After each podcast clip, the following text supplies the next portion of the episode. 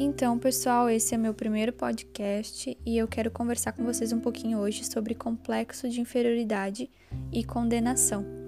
O complexo de inferioridade, ele nada mais é do que uma das raízes da depressão. Então, quanto antes ele for tratado, ele for identificado, é muito mais fácil do que quando estiver no estágio da depressão.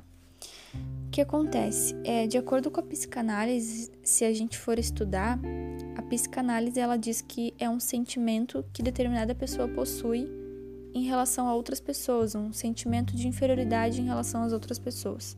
Mas existem algumas situações específicas e eu vou passar para vocês sete situações em que a pessoa pode desenvolver esse complexo.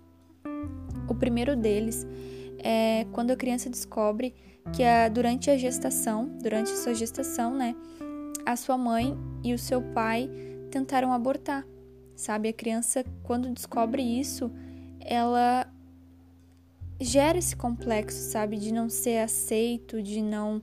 É, de ter nascido na família errada e todos esses pensamentos que a gente com certeza conhece alguém que já passou, já passou por esses pensamentos. É, pais que queriam que o filho fosse de outro sexo também é uma das situações em que a criança, quando descobre isso, ela desenvolve complexo Depressão materna, que é quando a mãe é, não, não dá tanta atenção para a criança no nascimento, é, pelo fato de ser, ser uma depressão e ser um sentimento em relação à criança, onde a mãe se afasta, então a criança cresce sem essa atenção e esse carinho da mãe. A morte de um dos pais ou de ambos os pais ou abandono também gera esse complexo de inferioridade a cobrança excessiva quando criança, quando a criança é cobrada demais de coisas que não são para ela, maus tratos e abuso físico e sexual também são situações em que a pessoa desenvolve complexo.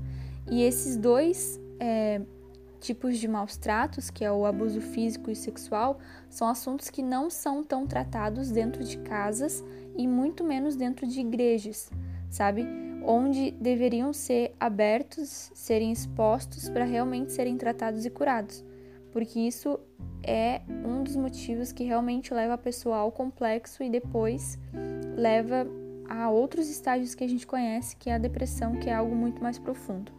O excesso de afeto e carinho também é uma situação, por incrível que pareça, em que a pessoa ou a criança desenvolve esse complexo pelo fato dela crescer sendo muito mimada, dela crescer sendo muito amada, e quando ela chega em um lugar onde ela não recebe tanto carinho, ou onde ela não é tão aceita, ou onde ela não é o centro, ela acaba realmente passando por esse complexo, muitas vezes de forma inconsciente. Alguns hábitos de quem tem o complexo é, é a comparação, a baixa autoestima, demonstração de inveja, mania de apontar defeito nos outros, preocupação excessiva com a opinião dos outros, fugir de situações por medo de tentar e o vitimismo. Eu tenho certeza que você conhece alguém que já passou por isso ou você já passou por isso, então esses são alguns hábitos de quem tem esse tipo de complexo. E agora, o que fazer quando a gente conhece alguém que tem esse complexo ou quando nós mesmos passamos, passamos por isso? Nós precisamos reconhecer o nosso valor, sabe? Nós precisamos saber que nós somos únicos, que nós somos criados de maneira única, cada um com as suas qualidades, porque nós precisamos reconhecer o nosso valor e parar de se comparar com os outros, sabe? E nós, principalmente é, meninas, nós temos muito isso de se comparar com as outras, de achar que sempre alguém é melhor do que a gente, mas na verdade isso não é verdade, porque se a gente for olhar na palavra de Deus, o Salmo 139 diz que nós somos criados de forma terrível e maravilhosa, sabe? Isso pode até soar engraçado, mas é uma forma extraordinária de Deus nos mostrar que nós somos únicos, sabe? Nós precisamos também valorizar as nossas conquistas, as nossas pequenas conquistas, muitas coisas que para as pessoas pode não ser tão grande, aparentemente, as nossas pequenas conquistas, coisas que nós mesmos conquistamos, precisam ser reconhecidas principalmente por nós mesmos sabe? E agora eu chego num ponto onde eu quero é, te questionar, sabe? Ou impulsionar você a questionar outras pessoas sobre o que, que nós temos acreditado, sabe? Quais vozes que nós temos dado ouvido, sabe? Porque que acontece? É, quando nós começamos a, a realmente a viver uma vida diferente, agora eu falo no caso, quando nós aceitamos a Cristo, nós precisamos entender que a nossa mente, ela acaba se tornando um campo de batalha, sabe? E o que que acontece? É, quando nós nascemos de novo e aceitamos, nós nascemos de novo e aceitamos a Cristo, nós automaticamente enfrentamos muitos dardos na nossa mente. E esses dardos são, são tantos de fora quanto de dentro. Porque o nosso inimigo, Satanás, ele sempre vai querer destruir a nossa mente. Então ele vai lançar dardos de dentro, é, vai lançar dardos dentro da nossa mente para que a gente realmente se sinta condenado, sabe? E agora eu vou compartilhar com vocês alguns hábitos de quem vive debaixo de condenação e vocês vão perceber que se encaixam muito com a pessoa que vive debaixo do complexo de inferioridade, sabe? Um hábito de quem vive debaixo de condenação é a sensação de constante incapacidade. A pessoa sente que nunca está pronto, sempre se cobra demais, de que não é bom o suficiente. É, quando acontece algo ruim, sempre procura um culpado, então ela pensa: ah, isso está acontecendo comigo porque eu devo estar sendo, é, Deus deve estar me castigando. Ah, está acontecendo isso com aquela pessoa porque ela fez aquilo. Então ela sempre quer achar um culpado. Um outro hábito é a passividade. A pessoa está passiva a situações, então ela aceita tudo que vem, ela recebe tudo que vem e ela realmente não não pensa em rejeitar os pensamentos que não são para ser aceitos. Então ela pensa, ah, eu mereci esse mal, eu mereço estar passando por isso. Uh, a pessoa também vive se punindo, sabe? Eu não mereço tudo isso, isso é demais para mim. Então ela acaba enchendo a sua mente e aceitando esses pensamentos, sabe? E o sentimento de inferioridade também é um hábito. A pessoa acha que não é bom o suficiente, que não é amada, então sempre se sente inferior aos outros.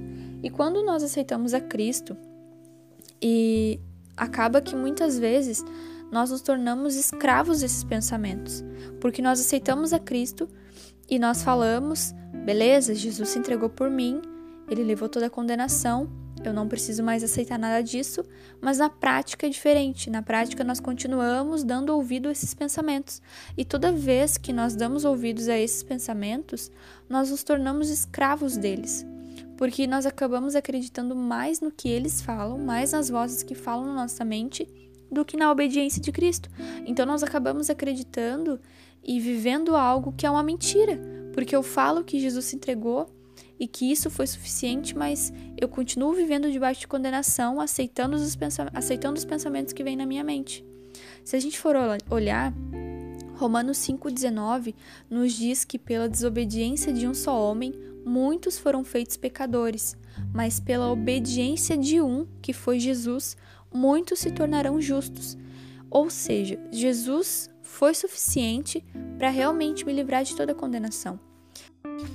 Nós sabemos que as maiores batalhas elas acontecem na nossa mente, mas o que fazer para a gente não se tornar escravo desses pensamentos? A primeira coisa é não aceitar a condenação. E como que a gente não aceita a condenação? A gente precisa rejeitar. Sabe, a palavra de Deus diz que Jesus é o leão da tribo de Judá. E a Bíblia também fala que o nosso inimigo vive como o leão ao nosso derredor buscando alguém para devorar ou seja, ele tenta imitar a voz do leão. O leão verdadeiro nós sabemos que é Jesus. E toda vez que você não tem um discernimento e você acaba aceitando a voz errada na sua mente, isso vai te levar à condenação. Isso vai te levar a acreditar que os seus complexos, que as situações que fizeram com que você desenvolvesse esse complexo, elas são necessárias. Elas são, é, não, mas eu mereço isso, eu passei por isso e eu mereço estar passando por isso hoje eu mereço, eu, eu, sou ruim. Então você acaba aceitando esses pensamentos. E eu quero deixar bem claro que eu não estou desmerecendo ou deixando de lado o que você passou ou o que nós passamos durante a nossa vida. Porque realmente foram coisas difíceis, mas foram coisas que eu acredito que no momento em que eu aceito a Jesus, tudo isso já passou, sabe? Coisas novas se fizeram. Então eu vou pegar todos esses meus traumas do passado e construir em algo para realmente curar outras pessoas, sabe? Para dizer, cara, eu passei por isso, mas eu fui curada e eu quero te ajudar a ser curada também, sabe? Então, é, nós precisamos rejeitar a condenação. Nós precisamos buscar no Pai quem nós somos. Nós precisamos ter a intimidade com o Pai. Nós precisamos ter a nossa identidade revelada e buscada nele, sabe? Nós precisamos ir cada dia mais profundo. Sabe, de 2 Coríntios 10, do 3 ao 6, nos fala que nós destruímos essas fortalezas, anulando sofismas e levando todo pensamento cativo a Deus. Então, eu sei que eu preciso rejeitar a condenação, buscar no Pai quem eu sou e levar todo pensamento cativo a Deus, porque só Ele pode me ajudar nisso, sabe? É, nós nos tornamos semelhantes a tudo o que nós colocamos os olhos. Nós precisamos mudar a nossa visão. Se eu fico com os meus olhos focados no passado, nas coisas ruins que eu passei, e não pego isso como um aprendizado para me tornar uma pessoa melhor e mais madura, e eu não estou dizendo que essas coisas é, elas são necessárias. Nem sempre são, mas muitas coisas também são consequências das nossas escolhas. Mas aí eu já ia entrar em outro ponto e o foco aqui não é esse, sabe? Nós não precisamos, nós não podemos deixar que as circunstâncias ou algo que eu passei ou algo que eu estou passando definam o amor de Deus por mim sabe? Porque o que define o amor de Deus por mim é a cruz e você precisa ter isso em mente, você precisa fixar os seus olhos nisso, fixar que o sacrifício de Jesus foi suficiente e que não existe mais condenação, sabe? nós não precisamos fazer nada, nós só precisamos crer que o sacrifício de Jesus foi suficiente para nos livrar de toda essa condenação. Então, gente, eu espero realmente que vocês tenham entendido. É, eu sei que eu falo um pouco confuso, mas eu falo de forma confusa, mas eu espero que vocês tenham entendido e que isso sirva para vocês. E é isso, que vocês possam ajudar alguém que passa por esse tipo de complexo ou que já passou e que nós possamos fixar os olhos, que nós possamos fixar os olhos em Jesus sempre, sempre, sempre. E é isso. Beijos de luz.